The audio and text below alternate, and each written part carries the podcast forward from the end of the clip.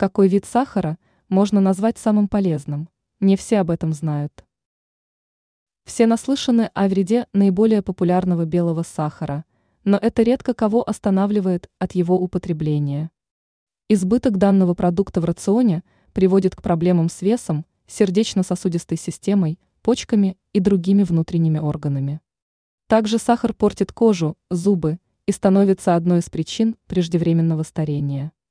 Однако для любителей сладкого есть безопасные альтернативы. Какой вид сахара можно назвать наиболее полезным? Эксперты рекомендуют обратить внимание на экзотический вид сахара – кокосовый. Его чаще всего можно найти в магазинах, специализирующихся на правильном питании.